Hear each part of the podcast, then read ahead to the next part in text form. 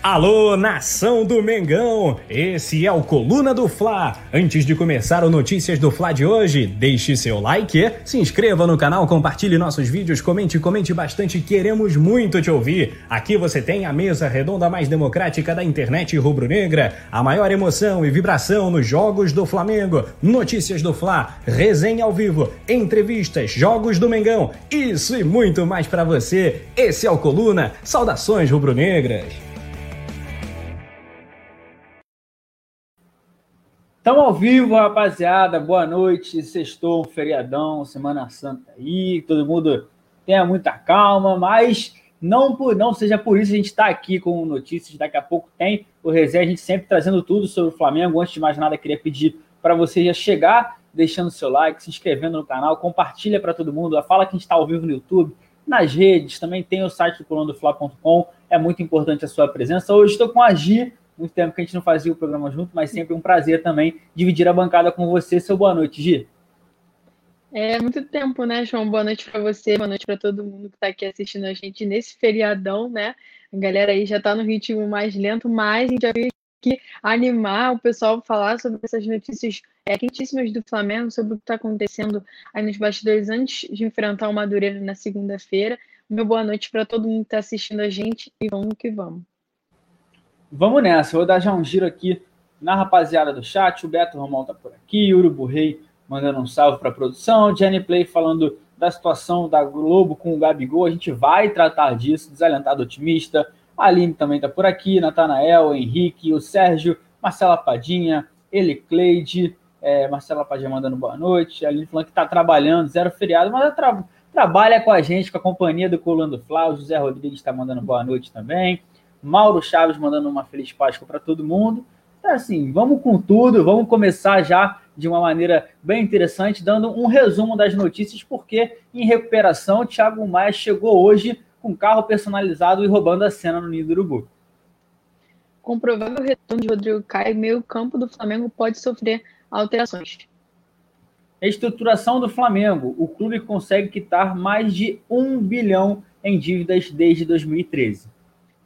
E o Nação BRB Fla lança cartão pré-pago em comemoração ao octacampeonato do Flamengo. E tem a situação do Gabigol e da Globo, eles que estão na justiça por conta de um episódio da série Predestinado. Então é isso, rapaziada. Esses e outros assuntos a gente vai debater ao longo do programa, no resenha também. Mas antes de mais nada, produção, solta a vinheta para a gente começar do jeito certo.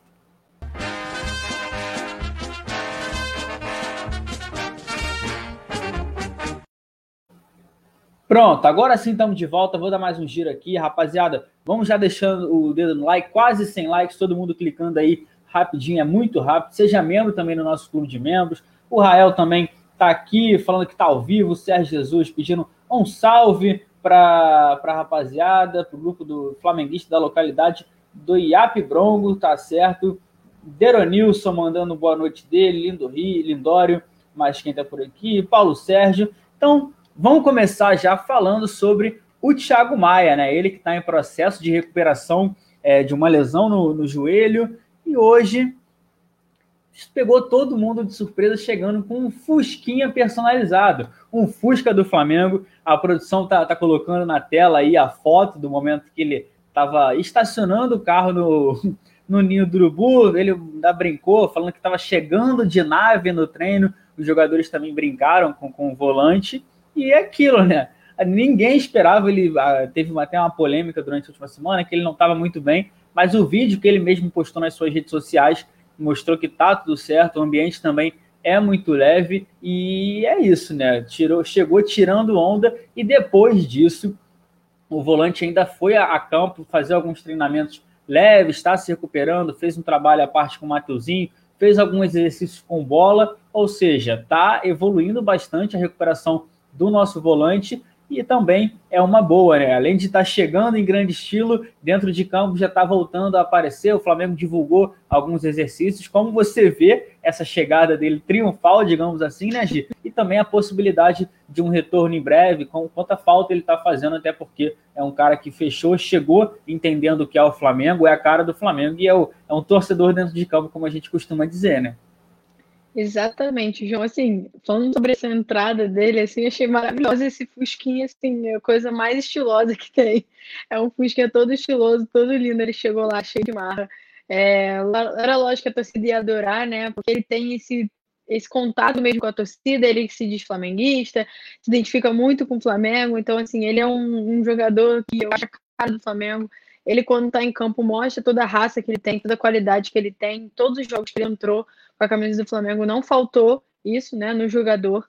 É uma pena que ele tenha ficado tanto tempo fora dos gramados. Ele estava em uma ascensão muito boa dentro do meio-campo naquela época mas é mais uma opção, né, para quando ele voltar a jogar. A gente vai até comentar sobre isso daqui a pouco. Mais uma opção para o Rogério Senna nesse meio-campo, que o Rogério Senna, coitado, eu tô com pena dele. Assim, ele tem um plantel de jogadores, mas a decisão de, de, de saber quem vai jogar, quem vai jogar, quem vai ser titular é difícil, né? Os jogadores têm muita qualidade ali no meio-campo do Flamengo. A maioria dos jogadores ali no meio-campo tá tendo uma ascensão é, gigantesca dos jogadores da base, então são mais opções. Mas essa já estou passando para a próxima notícia, que é sobre isso mesmo, é que com o provável retorno do Rodrigo Caio, né? O Rodrigo Caio, para lembrar, é, já está em fase de recuperação, assim, é fase final de recuperação da lesão na coxa direita, ele já está treinando até com um grupo, então, é, aos poucos, mas ele já tem é, a possibilidade de ser relacionado para o jogo contra o Madureira, a gente não sabe se ele vai ser titular ou não, mas a possibilidade de ser relacionado, né? Existe a, pro, a probabilidade, é grande, né, dele estar entre as ligações do Rogério Senni, e com essa possível relação do jogador para o jogo de segunda-feira, é, o Ilharão, caso ele seja titular, né, eu estou colocando essa hipótese, caso ele seja titular, não sei se vai ser a, a ocasião, mas caso ele seja, o meio-campo do Flamengo vai ser mais disputado ainda, porque o Ilharão deve voltar né, para a posição dele de origem, quando isso realmente acontecer, e o meio-campo do Flamengo vai sofrer alterações, lógico, porque vai voltar a ser mais disputado ainda, já está sendo, mesmo com o Ilharão aqui na zaga. É, o Flamengo está com muitas opções no campo, tem o Diego, tem o João Gomes, tem o Hugo Moura, que votou de empréstimo do Curitiba, que está jogando muita bola. O João Gomes está assim, absurdo carioca. É, imagina quando o Thiago Maia voltar. Então, assim, falando ainda do Thiago Maia. Então, o, o meio-campo ali, essa parte ali é, que tem essa concentração de jogadores ali no meio-campo, mais recuados, é, vai sofrer alterações, lógico, e vai ser uma dor de cabeça para o Rogério Senna, porque ele precisa escolher né, entre esse plantel de jogadores. Eu acho que, assim, já dando a minha opinião, João, é, eu acho que o time titular do Flamengo não, te, não tira né, o Ilharão, o Gerson dessas posições. Eu acho que eles são os titulares assim dessas posições. Com o Rodrigo Caio bem, porque o Rodrigo Caio toda hora se machuca, né? Mas com o Rodrigo Caio bem, é, eu vejo o Ilharão e o Gerson como titulares da posição, lógico, até por todo o entrosamento que ele já tem, o Ilharão tem muita qualidade, eles já estão ali naquela posição como titulares, né, há muito tempo já no Flamengo, então acho que é difícil mexer neles dois, mas assim, eles, é, é pra, como o Flamengo é, participa de muitas competições, Copa do Brasil, Campeonato Brasileiro, é, Libertadores, pode ser que o Rogério Ceni faça alterações em determinadas competições, porque são muitos jogos. E o Flamengo vai chegar já querendo ganhar todos. E vai começar uma temporada já com o treinador, né? Porque ele chegou na, no final da última temporada, chegou meio embolado ali, agora ele já vai começar com um treinador firme no posto que, assim, a princípio não vai sair, né? Vai deixar o Flamengo. Então, é possível que isso sofra alterações, é possível que o Diego seja titular em algumas competições, até o João Gomes ganhe mais oportunidades, o Hugo Moura, ele que gosta do Hugo Moura, foi o Rogério ele mesmo que pediu para o Hugo Moura retornar. Então, vai ser difícil ali. Mas, João, eu queria saber a sua opinião. Você acha também que o Ilharão e o Gerson devem ser titulares ou que o Diego deve ser titular? Qual a sua opinião sobre o meio-campo? Como você vê o meio-campo titular do Flamengo? É, Gil, o meio-campo do Flamengo hoje a gente tem muitas opções, né? A gente fica numa montanha russa, porque ano passado a gente chegou a falar: não, o Flamengo tem bastante opção. Aí depois a gente acabou perdendo alguns jogadores por conta de lesões, e aí a gente falou: pô, será que a gente tem? Aí surgiram também jogadores importantes, como foi o caso do Gomes, que na minha opinião foi muito bem. Tem o Richard Rios, que está já recuperado de uma pancada que ele sofreu no treino de ontem. São jogadores que não estão assim entre os titulares. Agora, sobre a sua pergunta, quero até passar para o chat também, enquanto eu for comentando, o chat vai dizendo que com, com, o retorno do Rodrigo Caio, como é que fica, se o Arão continua na zaga. Eu é difícil porque, na minha opinião, o Arão encaixou muito bem, mas o Arão também no meio-campo ali, fazendo aquela dupla de volantes com o Gerson, é monstro, na minha opinião. Então joga muito. Eu voltaria sim com o William Arão. E minha dúvida seria na dupla de zaga do Rodrigo Caio. O Bruno Viana tá começando uhum. ainda, mas teve uhum. um começo assim que me agradou, né? Tudo bem que não foram testes assim à altura do que a temporada do Flamengo vai preparar para a gente, né? Lembrando que a gente tem uma decisão já no dia 11 de abril, que é a Supercopa do Brasil contra o Palmeiras em Brasília. Então o Rogério Ceni vai trabalhar esses jogos também, o jogo é, do Madureira, e para ver o que, que ele tem de melhor para esse jogo do, do, contra o Palmeiras. Só que hoje, pelo que eu analiso, eu acho que eu ficaria com Rodrigo Caio, Gustavo Henrique na zaga e no meio-campo William Arão e Gerson, mas assim, analisando com muito bons olhos o Bruno Viana, porque é um cara que está crescendo. Só que é aquilo, chegou agora, ainda não está habituado. Esse elenco aí foi é, bicampeão brasileiro. Gustavo Henrique, na minha opinião, cresceu muito de produção ao longo da temporada. Foi um cara que não começou tão bem, mas tem sim a sua importância no título. Então, na minha opinião, volto o Arão, porque eu sou fã do Arão como volante. Vou dar um, um giro aqui no chat. A Lohana Pires chegando, Lecena Marques sempre com a gente, João Pedro Gonçalves perguntando e o Neneca volta ou vai esquentar o banco? É, o Diego Alves voltou, né? Para decisão, hum. a preferência deve ficar pelo camisa 1 aí do nosso técnico Rogério Senni. Mas quem tá por aqui? Gustavo Linares mandando boa noite. O Edmar. É, galera, vai deixando o dedo no like. Claudinho Silva falando que Minas Gerais é a nação, Urubu Rei, todo mundo, Davi Moreira, é, José Domingos também. Vamos, a gente vai seguir Rapaziada, reforçando, cola o dedo no like, se inscreve no canal, manda para todo mundo. Daqui a pouco, às 8, tem o Resende, também está ao vivo nas redes sociais. Então, onde você estiver acompanhando, curte aí, compartilha para todo mundo ter acesso. E vamos falar sobre é, finanças, né? Que a gente sempre tem falado aqui no Coluna, é um assunto que sempre rende, a produção já coloca na tela aí é, a passagem de, de bastão de uma gestão para outra, porque o Flamengo conseguiu quitar mais de um bilhão de reais em dívidas desde 2013. Assim, o balanço financeiro foi divulgado essa semana, a gente está trazendo tudo aqui no Coluna. E com, a, com, os dois anos da gestão do Landim, a gente está no terceiro. Lembrando que esse ano é ano eleitoral, o Landim já reforçou que vai vir para ser candidato à reeleição. O Flamengo conseguiu ultrapassar essa marca de um bilhão de reais em dívidas quitadas. Ou seja, nos últimos anos, né, a gente passou pelo processo dos seis anos de gestão do Bandeira de Melo, que foram quitados assim, 876 milhões de reais sobre a gestão do Bandeira, e com o Landim foram já 184 milhões de reais. Ou seja, o Flamengo segue nessa visão de pagar as dívidas, a gente teve um, um gasto grande também, e a, o número não foi maior, por conta do time forte que a gente to, é, conquistou, mas através das conquistas dos campeonatos, Libertadores, da, do Campeonato Brasileiro, dos dois que a gente conquistou, o Flamengo vai assim conseguindo dar passos largos. Lembrando que esse valor não é maior, não foi maior até o momento, por conta também da pandemia. A gente teve uma queda brusca no número de sócios, a gente está sem a bilheteria, alguns patrocinadores deixaram o clube, outros estão chegando, mas não no valor que a gente poderia alcançar se tivesse em situações normais. Mas eu vou trazer aqui, desde 2013, os valores que foram gastos, pagos, né?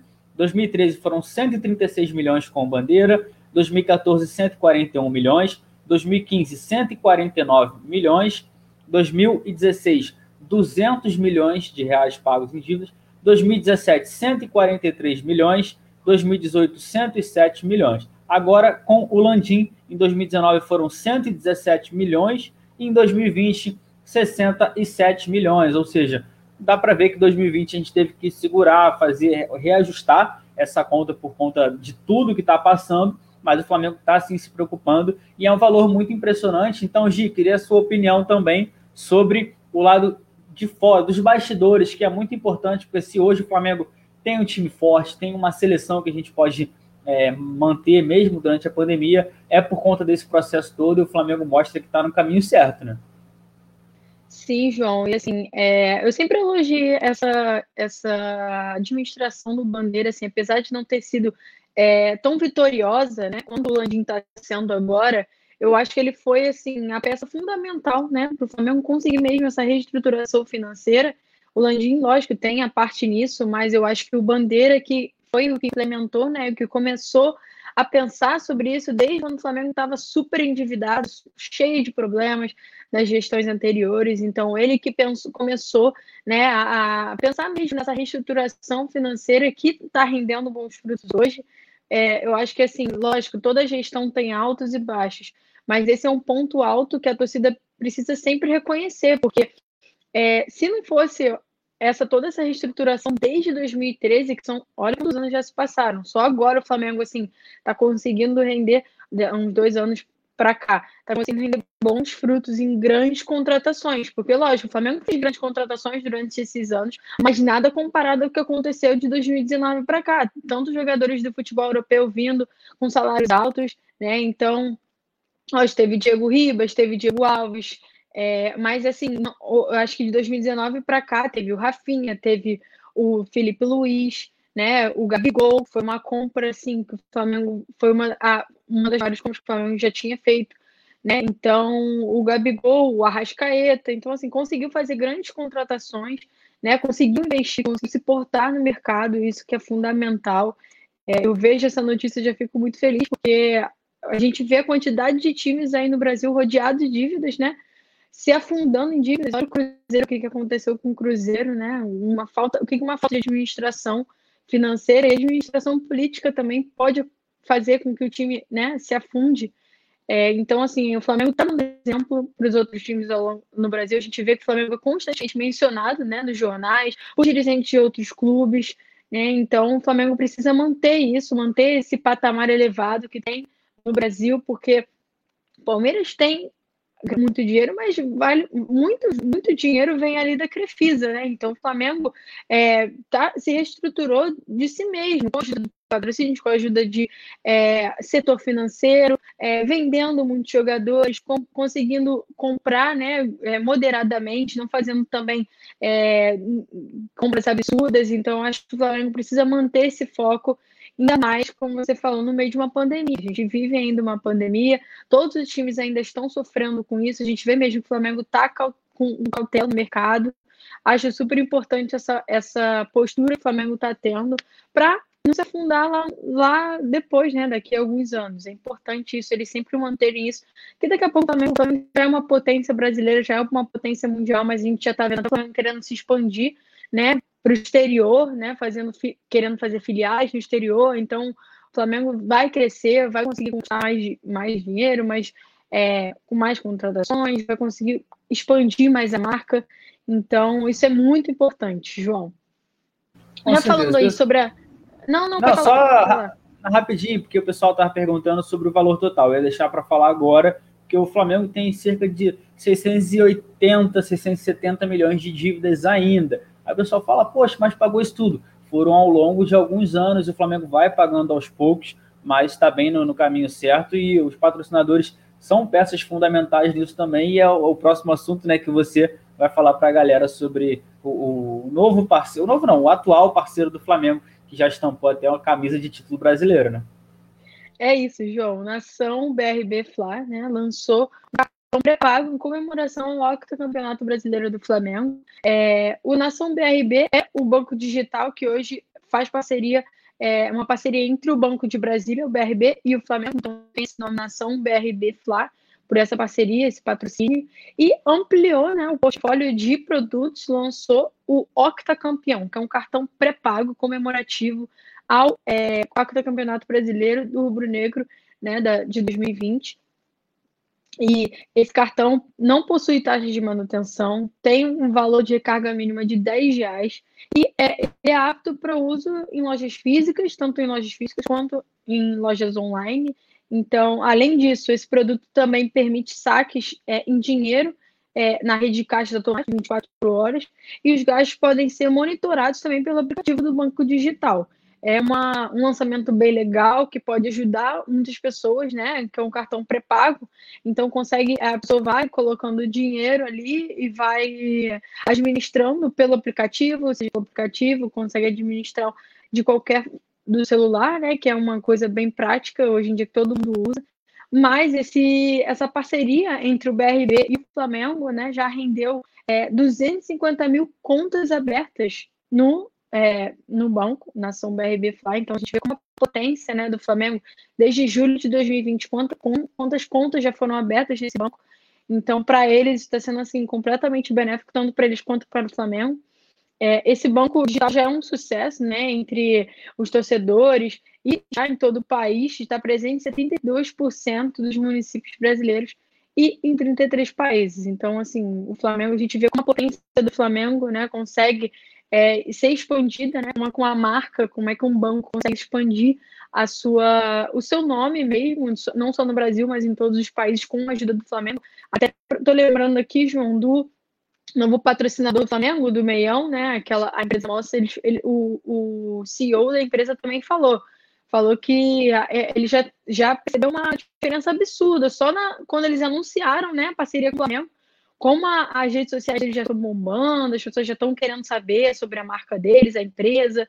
Então a gente vê como o Flamengo consegue né, ajudar tanta gente, né, sendo nessa questão, e expandir a sua própria marca, que é o mais importante. Então, as, as empresas, é, eu estava lendo uma entrevista de, do CEO, eles falam, ah, é, é benéfico tanto para a empresa quanto para o Flamengo.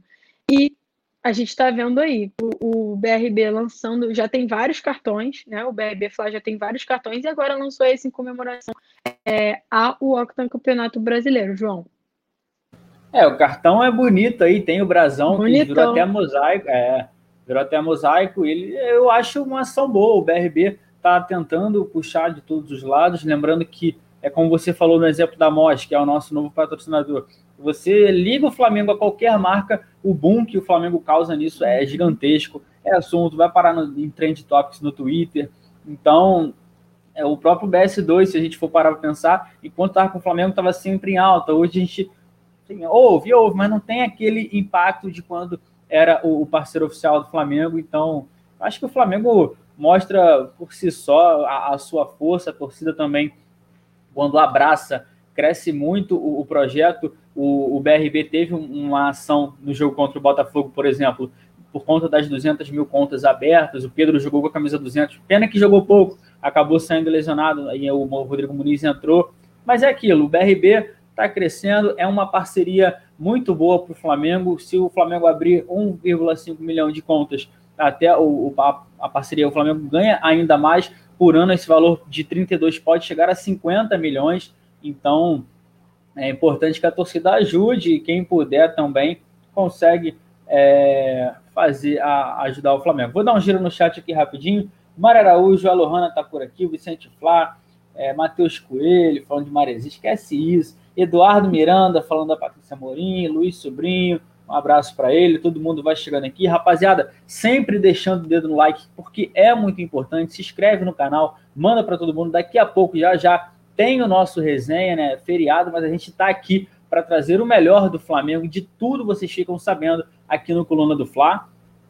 E vamos falar sobre a polêmica que muita gente já estava perguntando antes, ao longo do dia nas redes sociais, porque o Gabigol está mantendo o processo contra a Rede Globo. O atacante está alegando quebra de contrato e também está querendo danos morais por conta do episódio que foi passado, a situação dele no cassino. Ele que se envolveu nessa polêmica no meio da pandemia, estava num cassino clandestino e tudo isso que o pessoal sabe. Mas na justiça, a Globo conseguiu o, o direito de passar essa, essa, esse plus que eles colocaram, que não era da série inicial, mas eles viram aí como um possível é, boom para a série render ainda mais, a série predestinado, e o staff do atleta, obviamente, não gostou, lembrando que no contrato era uma série para ser positiva, e é, os funcionários do Gabigol, todo mundo que trabalha ao redor do atleta, achar, viram que não era uma coisa benéfica para a carreira dele, por isso essa situação está indo ser resolvida na justiça. A Globo tá lá, deixou o episódio no ar e, a princípio, a multa solicitada é de 2 milhões de reais, já que o staff e os jogadores, é como a gente reforça, não concordaram. Aí é aquilo, né? O Gabigol já falou assim com os bastidores, com pessoas próximas, que não vai desistir né, desse processo e vai até o fim. Ou seja, é uma briga aí realmente de cachorro grande, Gabigol contra a Globo. A Globo quer, disse que vai manter, não vê nada demais, conseguiu na justiça esse direito de transmitir, e do lado do Gabigol todo mundo vê que é uma situação que não era necessária, que no início do, do acordo para transmitir a série para o predestinado ser feito, era só uma coisa positiva, por isso essa briga na justiça, como você vê essa novela toda, né, de envolvendo o Gabigol, envolvendo também a Rede Globo, a briga de realmente de cachorro grande, porque estava indo tudo certo. O Gabigol chegou a fazer a tatuagem no, no, no peito com, com o predestinado, é, a sombra dele, e agora é no tribunal que vai ser resolvido tudo isso, né? Como é que você está acompanhando, Gi? Olha, João, difícil, né? Situação difícil, porque isso bombou, né? Essa situação aconteceu logo no meio, né?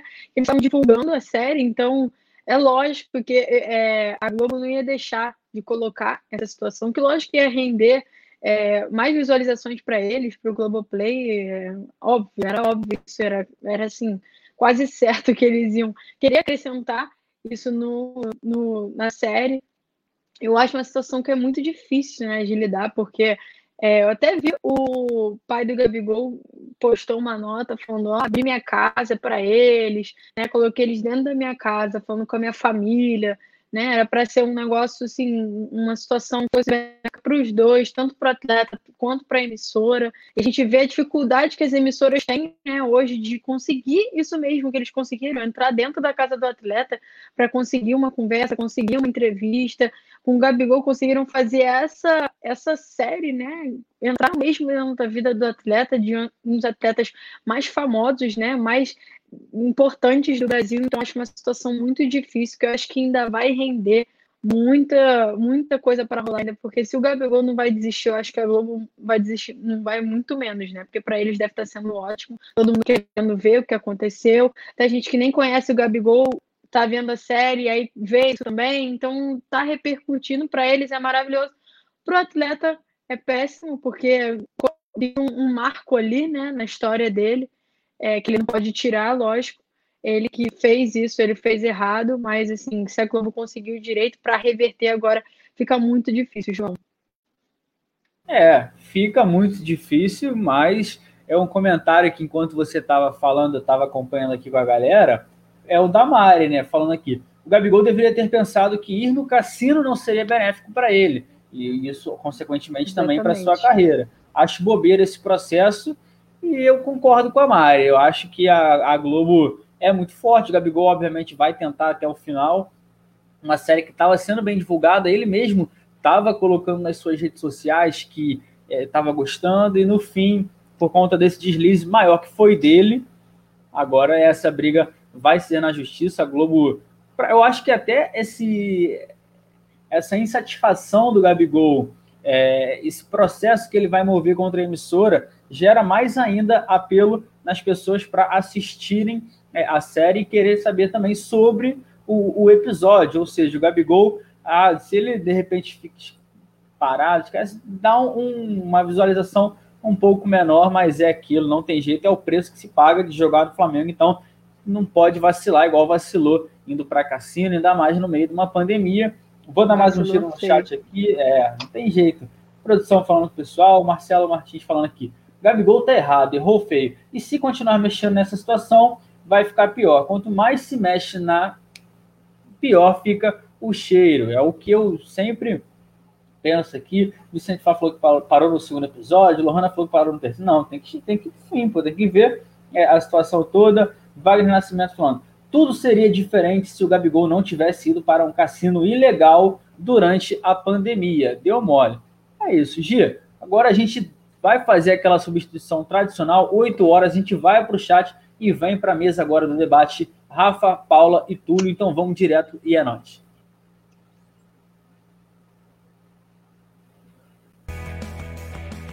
Alô, nação do Mengão! Esse é o Coluna do Fla. Antes de começar o resenha ao vivo, deixe seu like, se inscreva no canal, compartilhe nossos vídeos, comente, comente bastante, queremos te ouvir. Aqui você tem a mesa redonda mais democrática da internet rubro-negra, a maior emoção e vibração nos jogos do Flamengo, notícias do Fla, resenha ao vivo, entrevistas e muito mais. Esse é o Coluna. Saudações rubro-negras.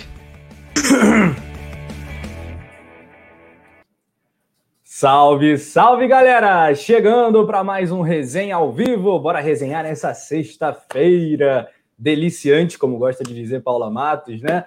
É, mais uma das marcas, né? São muitas as marcas do Coluna do Fla, a gente às vezes até esquece né, de, de frisar. Deliciante é uma delas, né? É, um abraço para Giovana Agitaon, Giovana Marcondes, João Granete, El Pifador, o Pifador artilheiro, né?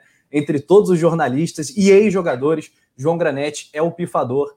É, o que é pifador? Bota no Google aí, comente no chat, deixe o seu like também, se inscreva no Coluna do Fla. Túlio, chegou o meu café, eu fico muito feliz. Produção me botou em destaque agora, não sei porquê. É, vamos falar do Gabigol. Sextou! Aí sim, produção. Muito, muito obrigado, rapaz. Não, necessidade, desnecessário, meu irmão. O cara já tá bom. Tem Sextou. dois Rafas aí.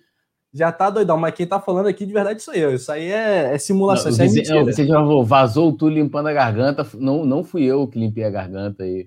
Pois é, e Túlio, vou te falar, a gente vai continuar falando do caso do Gabigol, pegar a opinião da Paulinha, do Túlio, da galera, né, que estaria pistola com a Globo. Vamos falar sobre a situação financeira do Mengão. O balanço foi divulgado, a gente vai uh, entender e fazer com que você entenda melhor a situação, a realidade financeira do Flamengo. Treinos intensos, preparações para o jogo de segunda-feira contra o Madureira, jogo no Estádio da Cidadania, e também para a Supercopa, Supercopa do Brasil. Depois da vinheta, bora resenhar.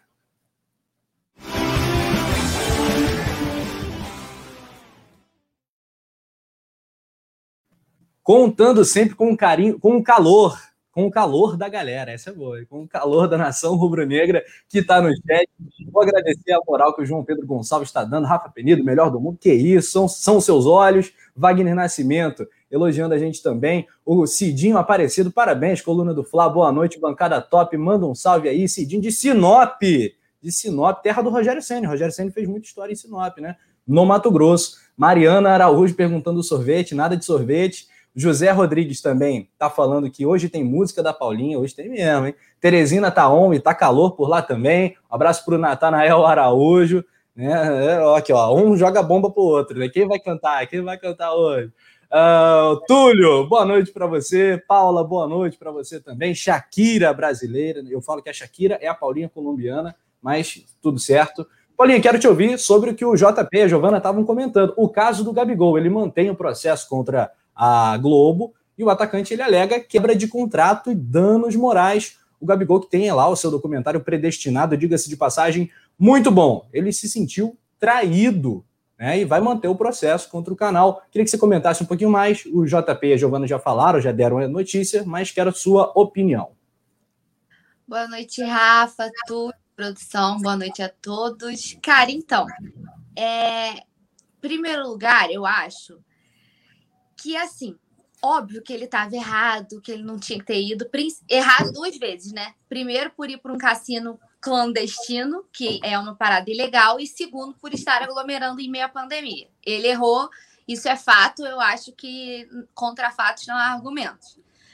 Mas a série, é, na minha avaliação, eu assisti a série toda. Uhum. Ela é uma série muito a favor do Gabigol. É uma série que entra na vida dele, é, mas que fala só da carreira do Gabigol.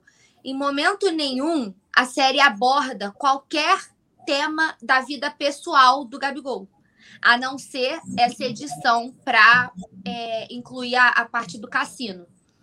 Então, pelo falando assim, a minha avaliação como telespectadora da série, eu acho que foi muito nada a ver incluir esse, esse episódio, porque não condiz com o roteiro, entendeu? O roteiro fala todo, vem contando tudo bonitinho da carreira dele, desde quando ele era novinho, conta tudo. Passa pela, pela Europa, volta. E a série é só sobre a carreira dele.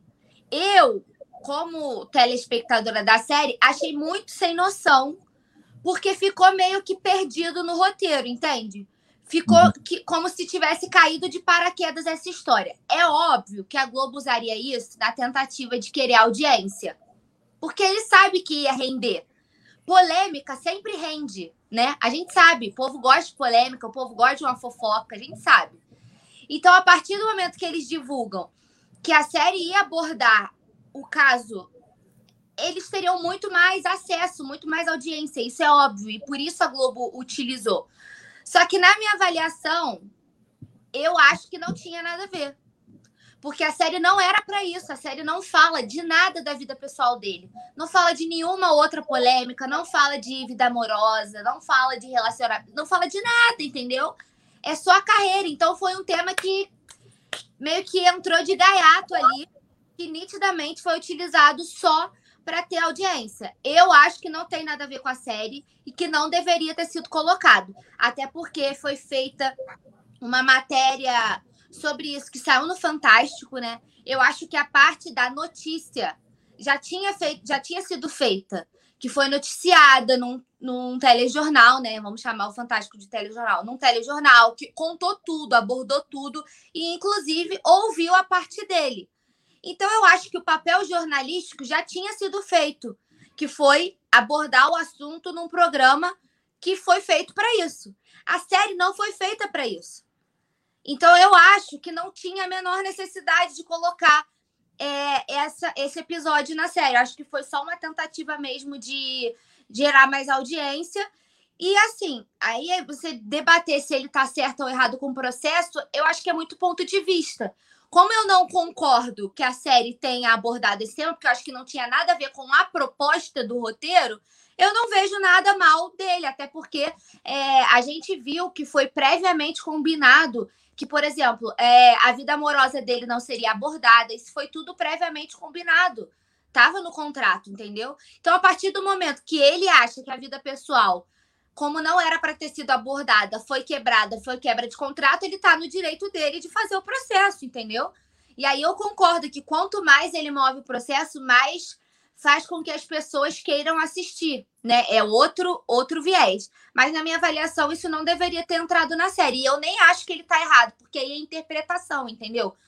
A Globo pode interpretar que era essencial para a série, o Gabigol pode interpretar que não. Isso vai das partes. Eu não acho que era eu acho totalmente dispensável. O papel jornalístico foi feito quando o assunto foi abordado no Fantástico. A série era totalmente carta branca. Totalmente. É. Você tudo, não sei se você já viu ela toda. Ela é totalmente carta branca, no entanto, que o Gabigol tatuou a logo. Era totalmente para enaltecer a vida dele como atleta, entendeu? Então, assim, eu achei muito fora do contexto do proposto pelo roteiro. Aí imagina, Túlio, o Gabigol eventualmente saindo do banho, né? Em alguma situação, ele de frente para o espelho, sem camisa, ele olha a tatuagem lá em close, predestinado, lembra da série que ele está processando e tal, né? Que saco, né? Que chato isso. É, mas eu entendo ele se sentir incomodado também, como a Paula destacou, mas entendo o outro lado também. A galera tá falando aqui, o Marcelo colocou que ele tem que arcar com o ônus e o bônus também de ser uma figura pública, né? Dessa grandeza. É, agora quero saber a tua opinião, poeta Túlio. Era necessário esse episódio aí, esse, esse, como é que pode dizer, esse plus, né, na série? Ah, primeiro eu vou fazer como a Paula, é, é, fazendo uma análise como do conteúdo em si, né? Primeiro assim, do que ele fez totalmente errado, a gente já abordou isso, é, tanto pelo fato dele estar tá, tá indo num cassino, é, e do fato dele estar tá se aglomerando, né, quando tinha ali é, questões, né, é, restrições sanitárias em São Paulo. Aí eu vi você do banho. A produção hoje está demais, meu irmão. É, e assim, como a Paula falou, é um documentário chapa branca, né, que né, deixa de lado aí muita é, as questões polêmicas da carreira dele e até quando é abordado, vamos dizer assim, polêmica, que é que é, tem hora que o Murici, já logo no primeiro episódio, fala do, do comportamento dele. Isso é, é, muito colocado de maneira positiva, né? Até o Felipe Luiz fala do temperamento explosivo do Gabigol, isso não é colocado dentro de um contexto polêmico, né? E se eu sou o roteirista ali do documentário, até falei isso daqui da outra vez, quando saiu a primeira notícia sobre essa questão desse processo, eu não teria colocado porque não, não foi esse o objetivo do documentário. O documentário está ali, é, é, até como eles alegam, né, uma homenagem ao Gabigol, um documentário chapa branca, super, né, tipo, muito light. Assim, tem bacana, tem, tem curiosidades, tem coisas que, não, que nunca foram colocadas, imagens exclusivas, por exemplo, da mãe dele, que na, na época da base filmava tudo, tudo, tudo do Gabigol, né? Então tem imagens que nunca foram exploradas na mídia, tem muita coisa exclusiva, assim. É, agora, olhando para a questão do, do processo, é, vai lembrar que a Globo já tinha perdido uma liminar, né? Porque a equipe do Gabigol tinha pedido uma antecipação de tutela, ou seja, para que a, fosse no ato, né? No caso ali, a partir do momento que o juiz desse o direito para que a Globo é, ou tirasse do episódio esse, esse fato ou não exibisse o episódio, eles perderam. E uh, eu, eu, olhei uh, o processo e algumas questões do contrato, né? Que inclusive ele usa como argumento, que é a cláusula 2, em que fala que garantimos que o interveniente anuente, que é, no caso, a equipe do Gabigol, será ouvido e terá participação ativa na concepção do documentário. Então, eles colocam isso como argumento. Que, sim, é, é, é, é, voz ativa a ponto de, de, de, exibir ou não.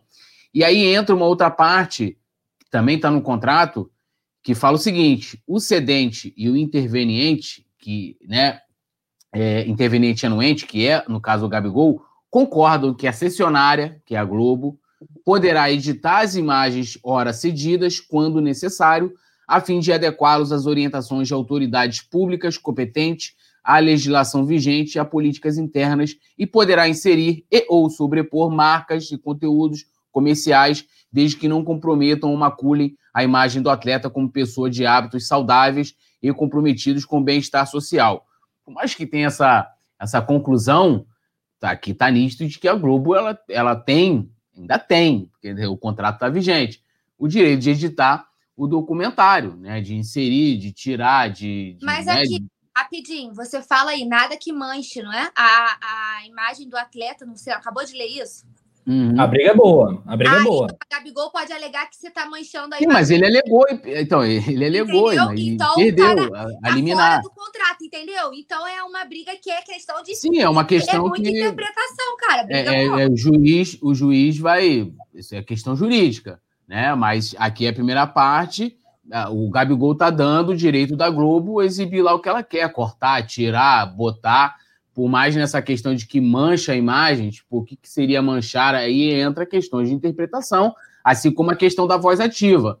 A, a voz ativa em que sentido? Tanto que antes do, do, episódio ser exibido, o Gabigol já se antecipou, né? Então, ou seja, eles ficaram sabendo de que é, a questão do cassino iria para o ar, né? E aí a voz ativa seria a ponto de impedir da Globo de publicar, e aí são questões de que o juiz a Globo já ganhou a primeira, entre aspas, primeira batalha, que foi o pedido de eliminar, o juiz negou, né? E, todo, e teve toda essa argumentação. Agora o Gabigol entra com pedido de danos morais, é, né? Utilizando esses argumentos, que é um valor de 2 milhões de reais e tal. Assim, sinceramente, eu acho que esse processo é, ele só está dando mais, é, é, mais audiência à polêmica do que a própria série em si. Eu não tô vendo ninguém desesperado para ir assistir. Eu, eu, assisti porque eu sou flamenguista, então falei, pô, vai ter declarações aí do Gabigol sobre a final da Libertadores, sobre a chegada dele no Flamengo, como foi, né? E, e realmente tem, da família falando, do dia da final, tem toda uma, uma parte exclusiva sobre isso, né? Uma, né, alongada, falando sobre o dia da final, que foi, era aniversário da irmã, não sei o que, ele contando, os amigos falando, é, é, várias situações ali. E, e, e o, o fato... spoiler, produção já tá falando aqui, ligou o alerta de spoiler. Pô, muita gente não viu não, a série. Não é spoiler, né? Você imaginar tá que o maior com a, carreira... a experiência da galera, meu irmão. O maior título da carreira do cara não vai estar inserido ali. E, Só falta você falar que a série termina o Flamengo campeão da Libertadores. Aí contou o final da história e tudo. Não, mas, mas eu não tô contando o que foi falado lá, a galera acompanhar a curiosidade. Mas, ah, assim, então, é, eu não fui ali assistir porque ia ter essa polêmica, né? E acredito que ninguém Pode até ter sido um ou outro agora que falou, pô, vou lá assinar a Globoplay só para assistir o quarto. Uma coisa que já saiu, né? E que saiu num local que tem muito mais audiência que, que o, a, a, a própria Globoplay, que é o Fantástico, né? Então, assim, é, é, eu acho que assim, o Gabigol está no direito dele de reclamar, a Globo está no direito de se defender, e o juiz vai chegar lá e vai dizer é, quem está certo, quem está uhum. errado. A Globo já ganhou a primeira batalha. Eu acho que essa questão do, deles liberarem a Globo de, de fazer qualquer tipo de edição é, dá essa liberdade para a Globo e que manchar a imagem é uma coisa muito é, subjetiva. Né? Eu não acho que isso, por exemplo, manche a carreira. O que é manchar a carreira do. Eu acho que não mancha. Foi um erro, né? Assim como saiu, olha, o pai do Gabigol e o pai do Neymar brigaram. Isso mancha a carreira dele? Se tivesse, por exemplo, isso foi proibido de, de se relatar dentro do contrato a vida amorosa do Gabigol, não foi colocado.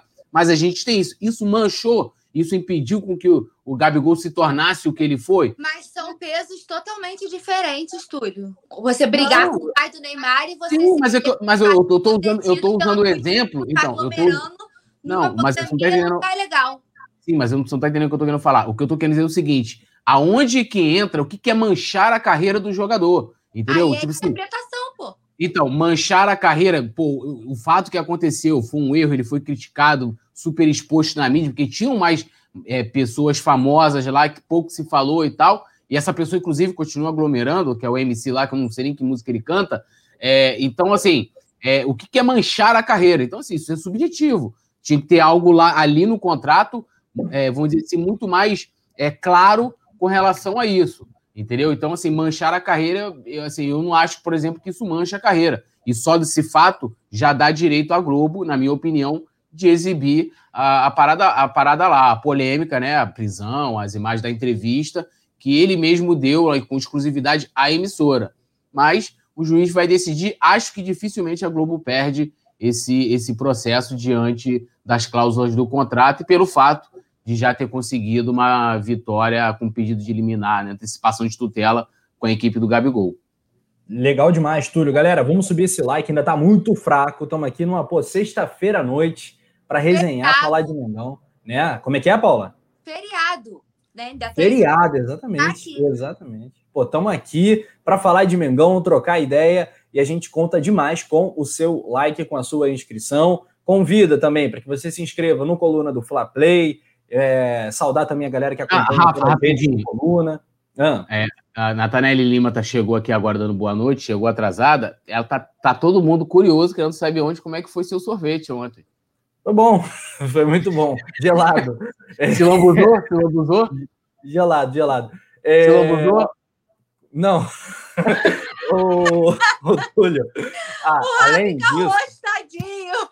Inacreditável, cara o Facebook do Coluna do Flá estava falando, Ai, tem o Spotify.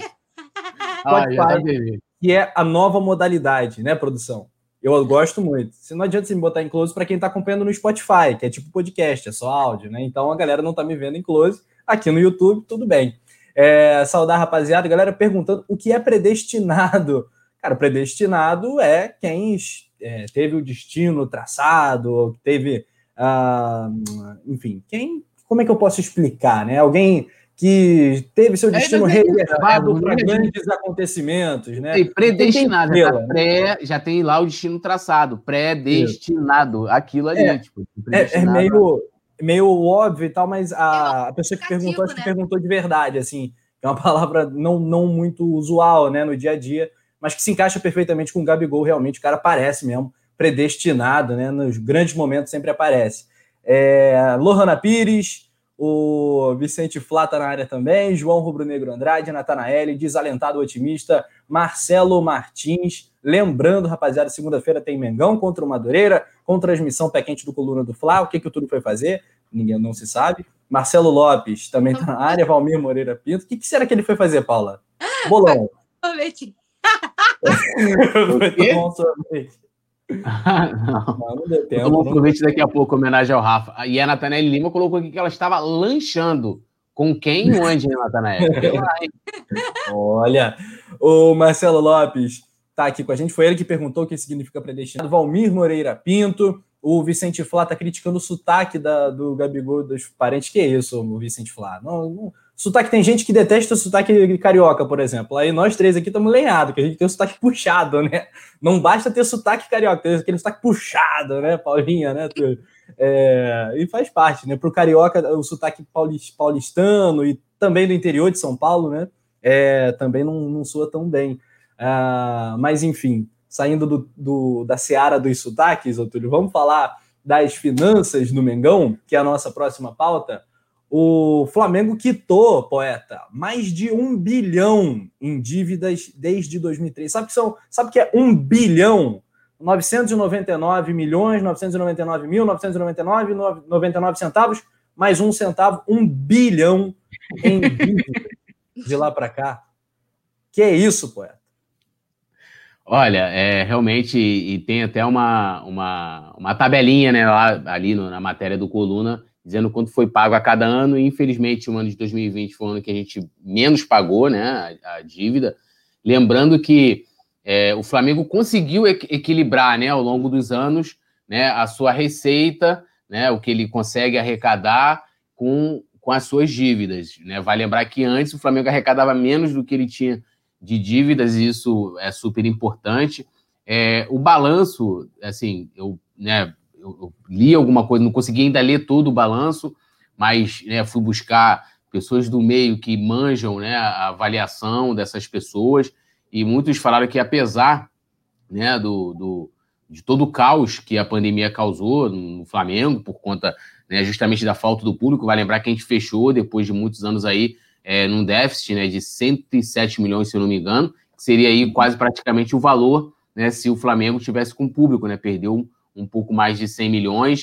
O Flamengo conseguiu diminuir os custos do futebol com relação ao ano de 2019, ah, os custos também dos esportes olímpicos, que em 2019 deu um, deu um, um prejuízo de 20 milhões ao Flamengo, é, ano passado foi só de 9 milhões a sede social, que em 2019 deu 4,5 é, milhões de prejuízo, é, ano passado deu um pouco mais de 1 milhão. Então, Flamengo tentou ali, né, apertou os cintos e, e não tem nada, assim, não é desesperador. Tem é, lógico, o que, que o Flamengo perde com, com o que o balanço está mostrando? Seu poder de investimento. A gente hoje não tem o mesmo poder de investimento de 2020, de 2019. A gente não tem né, é, tanto dinheiro em caixa, por exemplo, o dinheiro que o Flamengo é, tem hoje, até mesmo, é, tem uma grana a receber que ficou a receber para 2021 como direitos de televisão por conta do. A receita seria até maior, né? E o déficit um pouco menor se fosse considerado para esse ano os direitos de televisivos, porque como ultrapassou né, a temporada, acabou que ele vai ser recebido em, em, em 2021. Também tem aí é, é uma grana também para receber de contratações. Então, assim, é, tem dinheiro para entrar, que tem que ser revestido também. Como eu sempre falo aqui, ah, vem de fulano para trazer, vem... não adianta que essa grana não vai ser toda revertida em contratações, vai ser revertida para pagar dívida. Então, sim, se eu falar, ó, tá tranquilo. Túlio, olha só, em 2021 o Flamengo tem que pagar 22 milhões do Gabigol e a última parcela só vai vencer em 2023. Em 21, 22 milhões. Sobre o, o Pedro, 31 milhões e 200 mil. Gerson, mais quase 4 milhões de euros, 25 milhões de reais. Michael, outra grana. É, Léo Pereira, também tem parcela. É, é muita é, coisa. Só, muita só coisa. Em, não, só em pagamento que o Flamengo tem de parcelas de direitos de, econômicos, de jogadores, são algo em torno também de 100 milhões. Mas o Flamengo tem a receber, se eu não me engano, 99 milhões de reais em contratações. Então vamos botar, fica no zero a zero se você pegar o dinheiro que está entrando de um lado e jogando para o outro. O problema é que são dívidas de curto prazo. Então, não é, não é a dívida que você consegue rolar. É a que você consegue. A dívida que o Flamengo tem com o governo, né? Dívidas fiscais. Geralmente você consegue rolar essa tu vai lá, dá uma entrada, renegocia, parcela e vai rolando, que foi o que foi feito é, em 2013 e foi dando fôlego né, e saúde financeira. Mas sim, está dentro do esperado, né, até mesmo o prejuízo que o Flamengo tomou, e agora é os caras continuar, continuarem sendo responsáveis, como foi a questão do Rafinha, de não vir olhando pela parte financeira, não estou entrando na parte política, na briga do bastidor que teve, mas de que você vai se endividar uma grana que acaba fazendo. Por exemplo, se o Flamengo pega os 18 milhões da Globo, né? O Flamengo é, poderia, ter é, é, poderia ter coberto né, o prejuízo dos esportes olímpicos, que foi 9 milhões, e da sede social, que foi um, um, milhão. Então, vamos botar 11 milhões aí, né? Por cobrir com essa grana, por exemplo. Então, assim, todo o dinheiro hoje no Flamengo ele faz falta. Legal. Aqui, ó, superchat em destaque na tela, um tempão. Mauro Chaves, vamos prestigiar este belo trabalho. Que moral. Ainda mando like, like, like, né? O poeta Túlio vai tatuar like, like, like também, assim. Eu vou, eu, eu vou tatuar su, su, é, final da Supercopa no meu não, não, não, não, não, não. Aí é dislike, dislike, dislike para você. é, Paulinha, quero te ouvir é, dando também um detalhe aqui, né? O Coluna do Fla.com fez uma matéria espetacular, tá tudo explicadinho. Sugiro que você acesse o, o nosso portal, né? O maior portal rubro-negro na internet. Aqui, Paula, A dívida que eu falei que chegava, passava de um bilhão, né, um bilhão e 60 milhões, em 2013, ainda gestão bandeira, 136 milhões de dívida o Flamengo conseguiu pagar. Em 2014, 141 milhões. 2015, 149 milhões. Em 2016, o auge né, em termos de pagamento, 200 milhões. 2017, 143 milhões. 2018, último ano do Bandeira, 107 milhões pagos.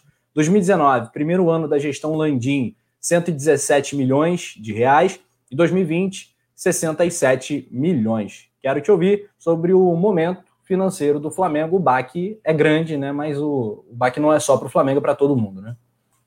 Sim, aí é como. Porque assim, o Túlio já fez o apanhadão, né? Todo. Então, acho que a questão é, é a gente falar que é, é, o Flamengo, né, nesse processo de reestruturação, e aí a gente vê que o baque é para todo mundo, mas o baque é menor para o Flamengo justamente por todo esse processo de reestruturação. Então, ainda mais por isso, é, pensando só nas finanças e deixando de lado o aspecto esportivo, né? Que teve todo o seu retorno também com, com essa reestruturação, né? Que a gente passou maus bocados para poder colher os frutos, né? E sempre que a gente debate é, é, como estão os nossos rivais, né? Porque tudo isso acaba sendo englobado, né? A gente destacar ah, o rival do fulano está contratando, fulano está trazendo aqui, fulano está se reforçando dali. É, e aí, quando a gente vê essa superioridade que o Flamengo hoje conseguiu no futebol brasileiro, muito também pelo processo de reestruturação. Então, o baque para todo mundo foi grande, mas o Flamengo sente menos por causa dessa saúde financeira. E aí agora é administrar, né, para que o, a gente continue conseguindo investir dentro do possível. E aí, como a gente sempre fala, que é não vamos deixar de investir, só que a gente vai ter que aproveitar as oportunidades de mercado, né? Como foi o Bruno Viana, que veio, né? Veio de graça, veio por empréstimo. Isso não significa que o Flamengo não vá trazer ninguém, né? Essa é uma pergunta que todo programa tem aqui no chat. Ah, o Flamengo vai contratar, o Flamengo não vai contratar. Não significa que o Flamengo não vai contratar ninguém. Significa que o Flamengo vai pensar muito bem antes de trazer qualquer pessoa. E que não vai mexer no bolso. A gente não vai tirar da onde não tem para trazer um jogador. Como foi com o Rafinha, entendeu? Então eu acho que é continuar nessa pegada de saúde financeira apesar de 2020 a gente ter quitado menos, né, de toda de todo esse processo desde 2013, né, foi foi o que a gente menos conseguiu pagar. 67 e milhões. E eu acredito que 2021 seja por aí também, porque, né, a gente ainda está em pandemia, a gente perdeu, né, quatro, pra, quatro patrocinadores, agora a gente conseguiu um, mas a gente perdeu quatro, né? A gente continua sem receita de bilheteria, a gente teve queda no sócio torcedor, então acredito que o balanço no final, em 2021, a gente também não consiga pagar tanto dívida, né? É, é, retomar o, o, pagamento mais alto, porque a gente ainda vive esse processo de crise, mas com a consciência de que assim, não é crise financeira no Flamengo. Ah, não tá faltando dinheiro no Flamengo, não é isso. É que o Flamengo precisa se administrar para continuar se bancando, é, trazendo né, novas peças com oportunidades de mercado, mas ao mesmo tempo pensando na saúde financeira, sem fazer loucura como era antigamente. Né? O Flamengo não vai contratar ninguém. É, ai, por mais importante que seja, o, o que o Flamengo precisava contratar já está no balanço, né? Que a última foi a, foi a compra do Pedro, né? Isso uhum. já era, já estava previsto, inclusive, no orçamento, já estava no balanço e era só tipo assim, de grande despesa. Não tem mais. Não tem previsão. Então, caso venha alguém, vai vir por oportunidade de mercado. E eu, eu acho que é. O, o, o saldo é positivo, né? O Flamengo vem demonstrando uma boa administração na parte das finanças, né? A gente vê até pelas negociações, né? Pela forma como, como aconteceram, né? As negociações do Diego Alves, por exemplo, né? Que foi aprovado uma parada, chegou lá na frente. Não estou falando do, da falta de comunicação da, dos gestores, não. Porque isso aí é outro ponto que eu, que eu falei até na época que não foi legal, né? Como conduzir a, a, negociação, porque tem que ter essa, essa conversa antes de você chegar com uma proposta. Mas eu digo assim, pensando só no lado financeiro, ah, vocês ofereceram tal. Não, não, não. Flamengo não tem como pagar isso daí. Reajusta, Então tem uma pessoa que está ligada e está de olho, está administrando e falando: até aqui a gente pode ir. Passou disso daqui, não tem como. Como foi na época do Diego Alves, como foi agora com o Rafinha. O Flamengo tem até um certo ponto, né? E estica a corda até onde pode dar. Mas o braço não pode ser maior do que até onde a gente pode alcançar. Então, eu acho que também por isso e por essa consciência, o Flamengo tem esse saldo positivo de ter quitado mais de um bilhão de reais de dívidas. Maneiro, é, galera. Posso só complementar aqui? O, o, claro. o, no orçamento de 2020, eles, eles né, faziam uma previsão de zerar a dívida bancária, né? Ou seja, que é uma dívida diferente da dívida, vamos dizer assim, a dívida pública, né? Que você tem com o governo, que você tem é, com, com, questões fiscais, essa coisa de impostos, essa coisa toda. E o Flamengo não conseguiu, né? Eles não conseguiram porque questões óbvias isso, essa previsão até passou para 2021, que eu também acredito que não vai conseguir. E uma coisa interessante que vale falar também é que o balanço, o orçamento do Flamengo já vai ser revisto, né? Você vê, com os caras soltaram o balanço, o orçamento, desculpa, é, e vai ter que ser refeito, vai ter que, eles vão ter que refazer o orçamento e, vo, e votar de novo. Porque não, não vai ter essa. É, eles fizeram a previsão de volta, retorno. Eu acho que o grande problema foi aí. É fazer uma ah, previsão do retorno do público e, e nesse mês, né, em abril, e a gente está vendo a situação, e dava para ver, né, qualquer um aí é, é, via na situação já em dezembro, que a gente nem chegar em abril podendo abrir estádios e aglomerar pessoas na arquibancada. É, então, vai ser revisto, e as críticas foram importantes até de que eles estavam muito otimistas por isso, e isso está se comprovando. E até tem uma pergunta aqui do João Pedro, falou, ah, é, o, o Flamengo né, esse ano vai ter menos renda e mais dívida em caso de nenhum título. O Flamengo pode enfrentar uma crise, já que não tem renda dos estádios. É, cara, a crise eu acredito que não. Mas, assim, vamos botar que o Flamengo, de repente, não consiga as primeiras colocações do brasileiro, não consiga avançar né, até uma, uma, uma fase né, é, próxima da final na eu, Libertadores. É, eu, se eu não me engano, é semifinal da Copa do Brasil é, semifinal Copa do Brasil, é, Libertadores e, e Brasileiro segundo lugar. Brasileirão. É, o é. E, e, então, segundo, assim, se o né, brasileiro, se não me engano. Ou é, é, título? É. Segundo, né? Isso. Então, assim, se o Flamengo não conseguir, porque aí você tem a, a grana da premiação, que né, é muito grande, a Copa do Brasil paga né, o maior valor é, é, do Brasil, né? Pelo menos daqui é o maior valor. Então, assim, aí lógico que complica, mas também não é a coisa de, de crise. E só uma questão com relação à, dívida, né? Como eu falei, a dívida privada, essa do banco, por exemplo, é mais difícil de você rolar essa dívida. Então, por exemplo, ah, o Flamengo em 2020 pagou menos.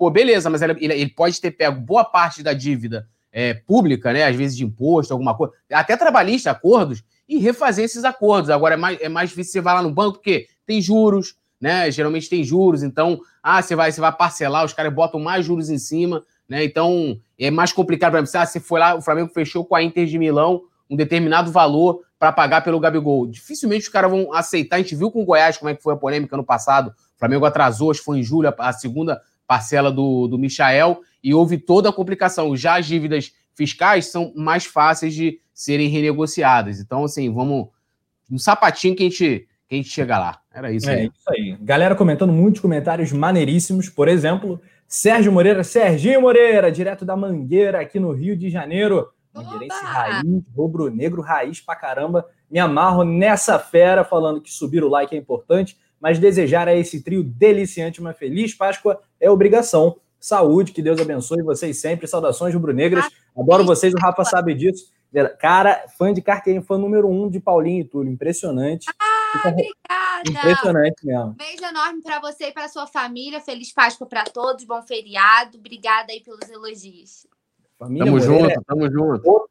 É octa patamar. Um abraço aí pro Serginho. Para todo mundo que tá ligado no Coluna do Fla, um destaque né, interessante, né? Já que o Flamengo é, tá tímido, como, de, como tem que ser no mercado, vamos aos outros clubes, né, os adversários do Flamengo. O Grêmio a torcida do Flamengo está fazendo lobby pelo Rafael Borré, do River Plate, atacante que fez gol da, da, na final da Libertadores, né? Abriu o placar é, lá em Lima.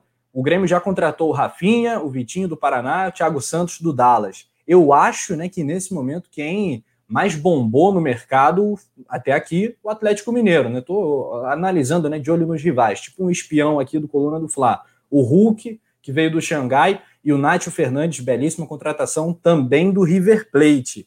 O Internacional contratou somente o Palácios, o São Paulo já contratou um monte também, o Benítez do Vasco, Miranda, zagueiro, Bruno Rodrigues, Éder, William, que jogava no futebol mexicano, Luiz Orejuela, lateral do Cruzeiro, que foi cogitado várias vezes no Flamengo. Acho que esses devem ser os, né, os maiores adversários do Flamengo para essa temporada, mas vamos aguardar um pouquinho mais. O fato que o Flamengo está sangrando mesmo é com bilheteria e sócio torcedor, né? É aí que o bicho está pegando. É aí que o bicho está pegando feio. É, José Moreira, outro Moreira na live, olha que bacana. Premiação do Brasileirão 2020, 33 milhões. É, é um absurdo. Pois é. E Aline Queiroz também está com a gente, João RN Andrade, o Alisson Silva. Galera, bora subir esse like aí que ainda está muito fraco, dá para melhorar. O Gustavo Linares está falando: manter o time titular mais o Pedro é o fundamental do ano. Você concorda com isso, Paula? Sim, eu acho que assim, é, a gente tem algumas carências de assim, né, no elenco.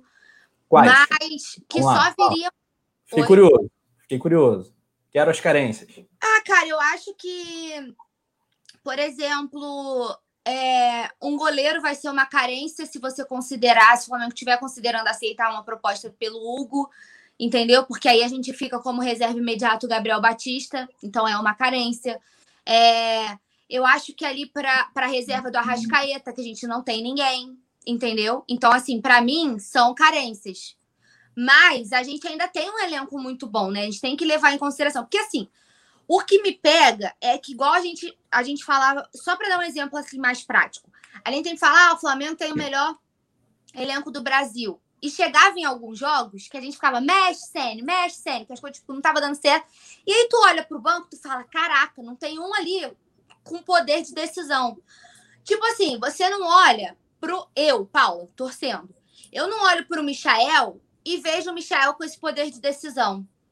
Eu não olho para o Vitinho e vejo o Vitinho com esse poder de decisão. Não é que não tenha jogadores, é que eu não vejo esse poderio de decisão que o elenco precisa. Como, por exemplo, a gente não tem Gabigol, mas a gente tem o Pedro, que tem um poder de decisão danado.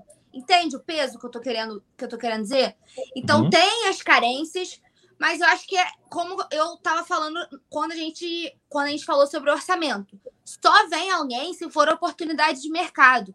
Fora isso, não, o Flamengo não vai mexer no bolso, não vai abrir os cofres para contratar ninguém, entendeu? Mas o goleiro, por exemplo, é algo que eu acho que a gente tem que ficar muito de olho, que é algo que me preocupa um pouco. Se do nada o Flamengo aceita a proposta pelo, do, do Ajax, é, a gente fica só com o Gabriel Batista. E aí a gente precisa de um goleiro, como eu falo, o Flamengo tem que estar de olho no mercado e já tem que conversando, né? Que conversa quer dizer nada, conversa sempre tem. Então, já conversando, já, porque já estamos falando sobre esse interesse do Ajax há algum tempo. Então, para fechar um negócio do nada, digamos assim, o Flamengo não pode dizer que foi pego de surpresa, entendeu? Porque a gente já vem debatendo sobre isso. Então, os caras já estão observando. Então, acho que o Flamengo tem que estar tá fazendo sua parte também, entendeu? Legal, Paulinha. É, só uma coisa, ô, Rafa, lembrando que depois do Palmeiras, vai ficar falando do Borré, depois do Palmeiras ter desistido, tá tudo certo, era só assinar o contrato, o cara tinha aceitado as cláusulas do Palmeiras, o Palmeiras a do Borré, e, depois ele também, praticamente fechado com o Grêmio, o Grêmio tam, também desistiu da contratação dele.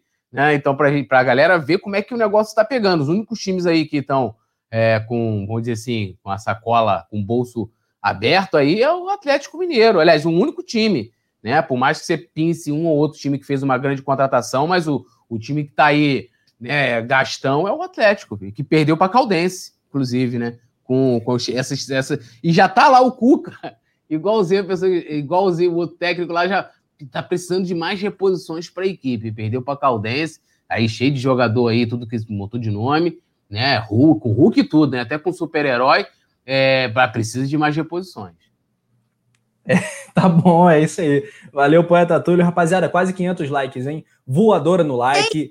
500 likes para Rafa Penido cantar no programa de hoje. Hoje é dia, hoje é dia do Rafa. Meu Deus do céu. O que será que eu vou cantar? Pelo amor de Deus. Tira, tira aí, produção. Olha só, vamos falar mais do jogo. O Flamengo tem feito treinos intensos, né? Ah, os treinos, treinos elogiados do Rogério Ceni. Tudo vai à loucura quando elogia o treino do Rogênio, né, poeta? Vai ser mais um compromisso do Fla, rodada 8, é, Flamengo e Madureira. Lembrando que o mando é do Madureira, a bola rola às nove da noite. O jogo vai ser em volta redonda. A tabela de classificação do Campeonato Carioca. Vamos lá, tô abrindo aqui. Flamengo, 16 pontos, mesma pontuação de volta redonda, mas o Flamengo é líder pelos critérios. Tem mais saldo, né? O saldo do Flamengo é de 10 gols, ou seja, valeu muito a pena golear o Bangu na última rodada. O Volta Redonda tem 5 de saldo. Na terceira colocação, Portuguesa e o Madureira é o quarto. Nesse momento, Madureira e Flamengo seria a semifinal do Campeonato do Rio de Janeiro. O Fluminense está na sequência, o Botafogo, o Vasco. o Vasco tem que tomar cuidado para não cair, né, Paula? Um, Cara, porque... sabe que carro a gente zoa, né? É, Campeonato Brasileiro e tal, os dois caíram, mas a gente brinca que o Flamengo não tem rival no Rio de Janeiro, mas isso fica cada dia mais nítido, né? Você vê, os caras não conseguem no estadual, bicho. A gente tá disputando com volta com todo o respeito, tá? Não tô, não tô desmerecendo Volta Redonda e Madureira, não, mas eu tô falando assim, pela importância dos nomes, né? Vasco, Botafogo, os caras no estadual, que é um nível muito abaixo, não conseguem nem se manter entre os primeiros. Então, assim, a, a hegemonia que já existe, né, do, do Flamengo no, no futebol estadual, a tendência é que isso cada vez mais isso se perdure por muito mais tempo, né? É, é, é, bizarro ver a que ponto chegaram né, os rivais, os considerados grandes do estado, que nem no estadual conseguem, conseguem destaque, né? O futebol do, do Botafogo, por exemplo, pelo amor de Deus, gente. Aquilo ali para ser ruim, mas tem que melhorar muito. Vamos fazer um bolão? Vamos fazer um bolão aqui, já que concordo com a Paula, discutir rivalidade agora no Campeonato Carioca não vai levar a lugar algum, existe né, um abismo que separa o Flamengo dos rivais, isso não estou aqui pregando um discurso arrogante de forma alguma. É, eu acho, Túlio e Paula, que o maior adversário do Flamengo nessa temporada, no cenário nacional, será o Atlético Mineiro. Quero saber para Paula, na lata, quem será o maior adversário do Flamengo, quem vai incomodar, dar trabalho, seja na Copa do Brasil, uh, ou nos outros campeonatos, Campeonato Brasileiro principalmente. Quem vai ser o grande rival do Fla em 2021, Paula? Cara, eu concordo com você pelas contratações, mas aí eu penso que o Atlético Mineiro é mó cavalo paraguaio, né? Ele sempre promete, promete, promete, nunca chega. Então, eu ficaria de olho também no Grêmio. Não sei. Como dizem eu acho que vai ser assim. Não, é. não consigo ver o maior. Eu acho que vão ter alguns que vão brigar pela ponta. Tipo, Flamengo, Palmeiras, Grêmio e Atlético, entendeu? Para mim, pelo que eu tô acompanhando até agora do mercado, o São Paulo talvez pelas contratações que tem feito, né? Nada muito exorbitante. Acho que dos maiores nomes o Miranda, mas que já é mais velho, né? Mas acho que dos maiores nomes do São Paulo, Miranda. É uma boa contratação, né? Independente da idade, é um. É, um bom, é um bom jogador, né? Um bom zagueiro. Mas o, o Galo é mó cavalo paraguaio, né? Eu não sei se. No, na hora do vamos ver, eu acho que pesa essa questão. Hum, é, geralmente pesa. Túlio, para você, poeta, qual vai ser o sotaque? Né? A gente estava falando de sotaque. Qual, como é que vai ser o sotaque do adversário do Flamengo em 2021? Olha, eu acho que nessa lista aí que a Paula colocou, o Atlético na minha opinião, vem último. Eu explico por quê. Porque eles ainda precisam entrosar toda essa galera que eles contrataram. Eles não são aí o Atlético, a, o, o, time do Atlético Mineiro que eles estão né, é, formando não é uma realidade ainda. São jogadores. Mas a base que... já era boa, né? A base já era boa. Já em 2020. É, mas, mas, são, mas, é, mas são várias mudanças, né? Não, não foram assim, ah, eles contra... como o Grêmio. O Grêmio, sim, o Grêmio tem uma base e eles estão ali é, pensando, né? Agora trouxe o Rafinha, estava aí com, com o Borré e tal, jogadores, mas a estrutura mesmo, o Atlético não, por mais que tinha uma base, eles trouxeram, acho que eles formaram, na verdade, uma nova base. Então, até esses jogadores entrosaram, tanto que ontem viraram o caldo de galinha, né? É, isso, com certeza, é, contribuição da Aline Queiroz. É, com certeza, é, isso se dá muito pela falta de entrosamento dos jogadores, né? É, treinamento, dia a dia, essa coisa toda e eu acho que o, o Palmeiras ainda pode dar um certo trabalho, uh, o Grêmio, né? O Grêmio, como sempre, e o, o Inter, cara, eu acho o Inter também, assim, a gente, ninguém dava o Inter, por exemplo, no passado, e foi um time que deu trabalho, tem um bom time, apesar de que né, estar perdendo algumas peças. O próprio Rodinei, por exemplo, acabou se tornando aí um dos coringas daquele time, tanto que teve um torcedor maluco, engenheirado, que foi lá e pagou um milhão pro cara jogar. É, então eu vejo aí, é, acho que vai ser paulista. História até hoje, gente. Coisa Palmeiras. mais bizarra da história do futebol brasileiro. Mas como é que é o sotaque, Túlio? Como é que é o sotaque? É, é meus equipamentos, meu! Equipamento, mano! Meu. Mano! É, mano. E aí, ah, truta? Que... Aquele lá de, lá de, de Paraisópolis. E aí, perifa, truta? Perifa. E aí, é. mano? Certo. É nóis, Racionais MC aí. é nóis. É No final é da... nós, Flamengo. É que a é gente nós. precisa devolver e o que o São Paulo fez com a gente. Eu acho que esse é a unanimidade. A gente tem que devolver, porque tá todo mundo com o São Paulo entalado na garganta. Então, acho que o primeiro ponto é devolver aí o que a gente passou com o São Paulo. O negócio é. é pegar os caras, mano, aí, ó, e pau, tá ligado? Aqui estou mais um dia.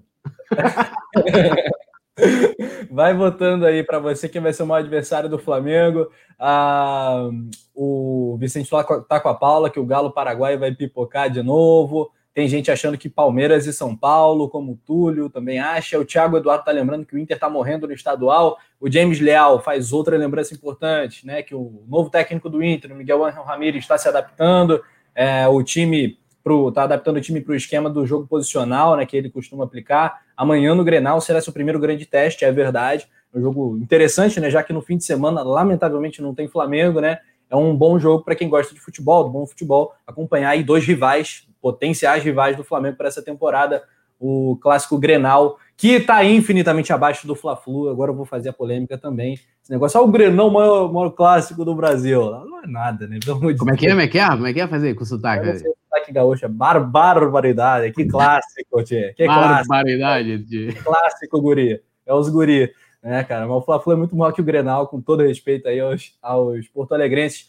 Um, Alisson Silva, José Moreira, Aline Queiroz, João Rubro Negro Andrade, os elogios ao, aos treinamentos do, do Rogério tem nome, né? A Rascaeta, que fez um belíssimo gol, né? Que golaço do Rasca, que golaço do Rasca contra o, o Poçante Bangu. Ele participou do quadro da Flá TV, o Resenha do Craque, e aí ele disse que o, esse período de treinamentos tem sido muito intenso, aspas, para o nosso uruguacho maravilhoso. Voltamos em uma intensidade muito boa, depois de duas semanas fora, voltamos em um ritmo muito forte, então temos que dar continuidade ao trabalho. Estamos felizes com o que a gente vem fazendo, os treinamentos estão bem pegados, então é continuar com a mesma intensidade. Assim que a gente gosta, né, Paulinha? Assim que a gente gosta, um Flamengo que sempre tenta apre... a... não era essa palavra que eu ia falar, não, apertar misturei apertar, apressar, ficou um trava-língua louco aqui. Apertar os adversários, né? Amassar os adversários, assim como a gente fez com o Bangu, né? Que não deu chance para eles jogarem. Eu acho que é o que a gente espera, né? Sempre esse Flamengo. É... O torcedor tem consciência de que não vai ser um jogo maravilhoso todo jogo, né? Não tem como, né? A gente tem essa consciência. Tem jogos que a, a, a, cai um pouco o rendimento também, né? É natural.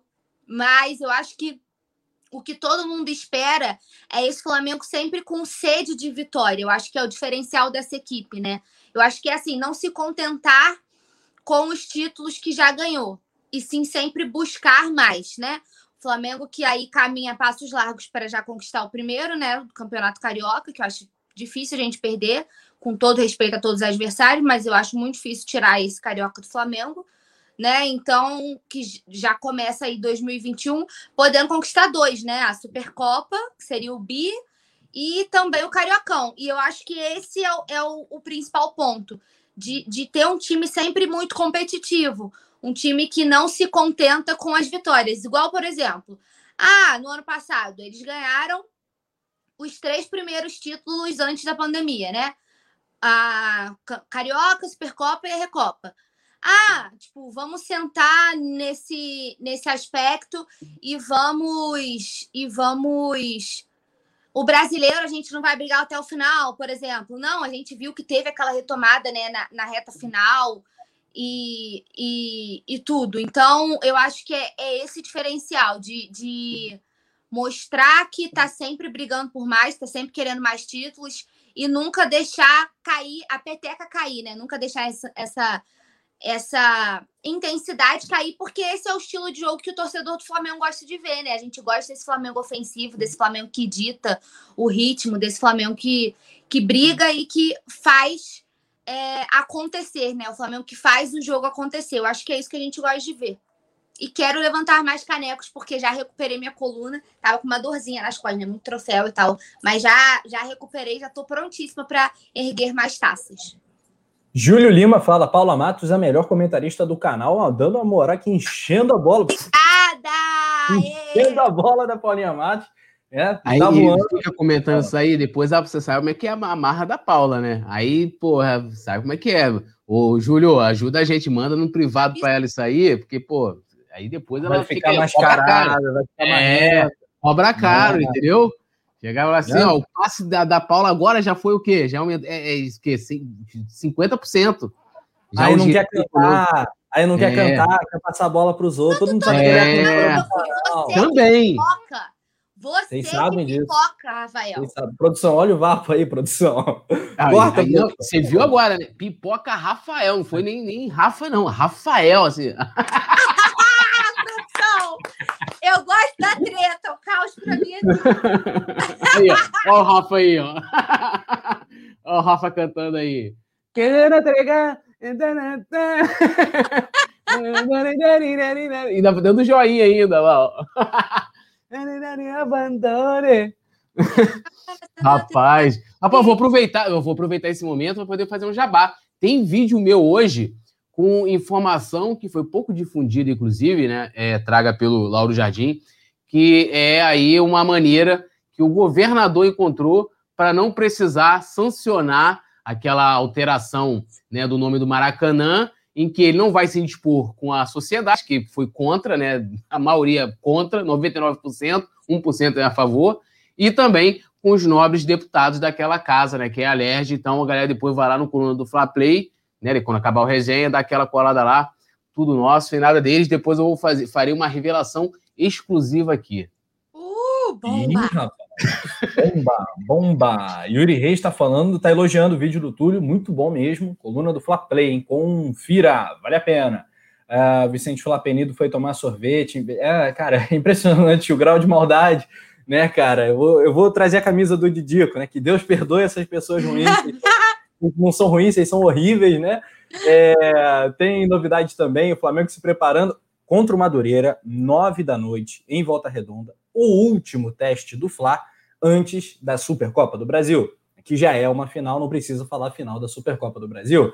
Inclusive, Paula Matos, inclusive, o técnico do Palmeiras, o Portuga, o Gajo, ele falou que todos querem ocupar o nosso lugar, no lugar do Palmeiras, né? Ele falou o seguinte: vamos a, ao Abel Ferreira, técnico do Palmeiras. Ele disse que estamos confiantes para a nova época, época, né? Em Portugal, é temporada. É, sabemos das elevadas expectativas que todos têm em nós e vamos trabalhar para corresponder. Vamos trabalhar com mais foco, mais exigência. Sabemos que hoje todos querem ocupar o nosso lugar e nós temos que proteger nossos sonhos, nossos títulos. Todos somos um e só nos treinos vamos nos preparar para todas as batalhas da temporada. O Palmeiras que se prepara para uma guerra contra o Flamengo. O Palmeiras que é, vem nutrindo uma rivalidade é, cada vez maior né, com o Flamengo até pela forma com que o Flamengo ganhou os títulos que ganhou. Né? Fala sério, eu sei que ganhar Libertadores é sempre uma emoção indiscutível, e parabéns para o Palmeiras. Mas não dá para comparar o título de 2019 com o título de 2020, né? Pelo amor de Deus, dá nem para comparar a qualidade dos times, campanha e tal. O, o título do Flamengo foi histórico, do Palmeiras foi um dos menos bacanas, né? Mas é sempre um título. Lohana Pires manda um superchat falando o seguinte: você vê a moral da Paula ela pede o vapo e o vapo acontece. Pois é, cara. Isso é, é treta já, produção, eles ficam fazendo jogadinha ensaiada, entendeu? Aí no vídeo, quem se ferra geralmente sou eu, o Túlio também se ferra bastante, né, Bastião? Né, Bastião? O Bastião que se ferra, né? Essa aí, parada aí, essa parada aí. Bom, é, Túlio, e a Supercopa do Brasil? Bom, essa final. Não, o James Boy falou assim: ó, é decisão da Supercopa do Brasil, melhor do que dizer final. Mas a decisão também tá lá no sinônimo, sinônimo é sinônimo. É, então assim, não tem, não tem pra onde correr, né? É, não tem então, assim, outra acho... alternativa, né? Não tem outra é. alternativa, né? Eu, assim, eu, eu, acho que o Flamengo, apesar de chegar como campeão do Brasil, vamos dizer assim, é, é, é como né, o Palmeiras foi campeão da Libertadores, é um título, ganhou a Copa do Brasil, então são dois títulos importantes também, assim como o Flamengo chegava é, na, na, contra o Atlético Paranaense favorito, mas acho que é o contrário, mesmo o Palmeiras tendo conseguido dois títulos importantíssimos, né? Aí, ó, final definida, aí, ó, é o perfil oficial né, da Supercopa do Brasil, falando que é final. E, então, acho que o Flamengo chega como favorito para essa partida contra o Palmeiras.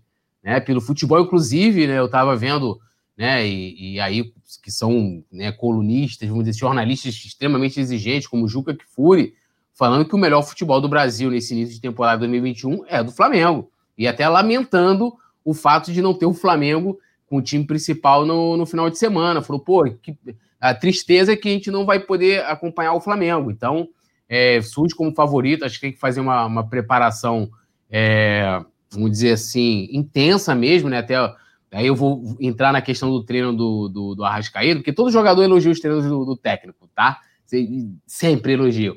Mas ele falando da intensidade, é isso que me chama a atenção, de que de, de treinar de forma intensa, se preparar bem para essa partida né? Todos os jogadores ali, os principais, considerados titulares, os que vão ser de fato aproveitados para essa, essa final, né? Que vale título, cara. E assim, amanhã na história, por mais que né, tem os pesquisadores, eu mesmo gosto muito de pesquisar, e a gente vai ver que a Supercopa é um jogo, mas vai estar tá lá, títulos do Flamengo, Supercopa do Brasil 2020 2021. E é não, isso não vai que... estar final da Supercopa que vai estar tá lá, né?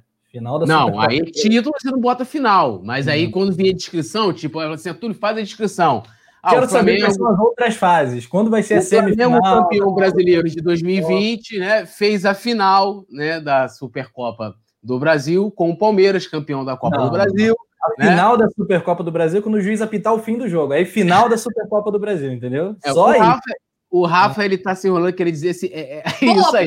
Agora eu sou obrigado a concordar com a produção. Sou obrigado a concordar com a aguenta mais o Rafa tentando explicar isso. É, é tipo querer os caras falar assim, ah, agora não é mais Maracanã, não. Vamos, vamos chamar agora de, de Pelé, de Mário, de Mário Filho, né? Não, é, o nome é Mário Filho, mas a gente chama de Maracanã. É tipo o popular. Né? E o Rafa se apega os detalhes. Arone né? Nogueira comenta. É pleonasmo, assim como está errado falar final do Super Bowl. Obrigado. Ah, não, não, não, é pleonasmo. A, a, a Nathanaele Lima, não, professora, crush, já explicou aqui que não, isso não é pleonasmo. Isso é uma Sim, outra. Não tem como você usar esse exemplo como pleonasmo. Ela já explicou aqui, o já deu. interessa nessa história. É fato real. título é título. Não tô nem aí se é um jogo, foram 10, foram. Não, mas Paula, é, é final ou não é final? Pergunta para você, Paula. É final ou não é final?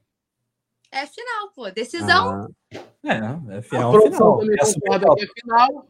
Ah, o público está aqui dizendo é final. João, João Pedro Gonçalves comenta o seguinte: é, Rafa, entre o Ceni Mito e o Abel Ferreira, quem você escolheria para treinar o Penido FC? Rogênio. Polêmica, hein? E aí, aí Túlio? Natanael me falou: Poxa, Rafael, assim você parte, te chamou de Rafael também. parte meu coração. Ó, eu, eu acho o Abel, Abel é um treinador, é, ótimo treinador, muito mais experiente do que o, do que o Ceni. Não é também, né? Eu vi a galera tentando forçar uma barra, compará-lo a Jorge Jesus, não dá. Não dá para comparar é, é, individualmente o próprio Abel com o Jesus. Jesus pô, anos de experiência, muito mais treinador, assim, fato e principalmente o Palmeiras de 2020 com o Flamengo de 2019, que não só ganhou tudo, mas encantou o Brasil. Né? A gente viu o Flamengo de 2019 foi um fenômeno no futebol brasileiro e sul-americano. Ah, Túlio, o que, que você pode dizer, além dos títulos, que ilustra isso? Flamengo Júnior Barranquilha, né, Gabigol saindo do campo, uma criança chorando, agarrando o Gabigol, uma criança do outro país, sabe qual é? Né? Então, tipo, assim, quer mais do que isso? É isso. Mas é. eu vou só discordar do Rafa. Eu escolheria o Abel Ferreira. Ih, rapaz. Eu vou de Rogênio. Paulinha, você decide aí. Abel ou Rogério? Na lata, na lata que o tempo tá Português de Portugal. Meu Deus do céu, mas que que é isso? O Rafa hoje tá perdendo todas. Pelo amor de Deus. Vocês estão, eu vou tomar o meu sorvete aqui, não vou chamar vocês, não. Não vou chamar vocês. Ah, vocês sorvete, ó, sorvete geralmente se toma sozinho. Vocês estão malucos. Olha só, tem que fechar a conta por hoje. É, mandar um abraço. Ele até mudou de. Pelo amor de Deus. A produção tentou me mutar, a produção tentou me calar. o cara tá. tá... Peraí. Tem que fazer uma Tá difícil, tá difícil, né, cara? Então chega por hoje, chega por hoje. Paulinha, quer cantar pra gente fechar? Não. Nem Hoje é isso. seu dia, filho. Não vai correr, não. Vai pipocar de novo. Não, não tem, não tem uma música pra cantar. Eu cantei Agora, agora eu tô em destaque, né? Eu tava me Você mutando. perdeu. Que a produção colocou pra cantar Macarena. Canta aquela Não, música de Macarena não Narcos. Canta aquela música de Narcos. Tuyo. Ah, esse é legal, vai lá. Soy Aí, ó. el Procura- fuego que arde tu Bota a letra pra ele aí, produção, que ele vai cantar tudo. que mata tu Tá de cabeça, filho. El castillo, la torre, yo soy. La espada que guarda el caudal. Aí, galera, já foi. Ficou bonito. Cadê o Então restante? chega. Então, até a próxima. Bom sorvete. E la luz. Vai, Túlio. Me ajuda aí. Luz, Para garganta que ancio morra. Aí já tô amor, cantando com o comigo. É, Barões da Pisadinha. Barões... É a próxima. Barões de Coluninha. Valeu, rapaziada. Até a próxima. Dedão no like. Tamo junto.